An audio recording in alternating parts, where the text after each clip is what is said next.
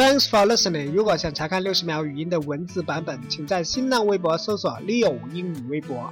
昨天提到 “satisfy” 这个单词，满意，其中一个词组叫做 “satisfy oneself”，实际上是指彻底明白。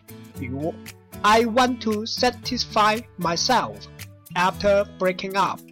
I want to satisfy myself after breaking up. 分手以后。我想弄清楚，弄清楚到底为什么。再举个例子，His explanation always satisfied the public.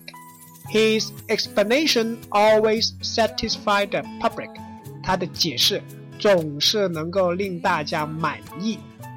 注意，这里的 explanation 是指解释或者说明。今天回复 explanation 这个单词，一起来看文章。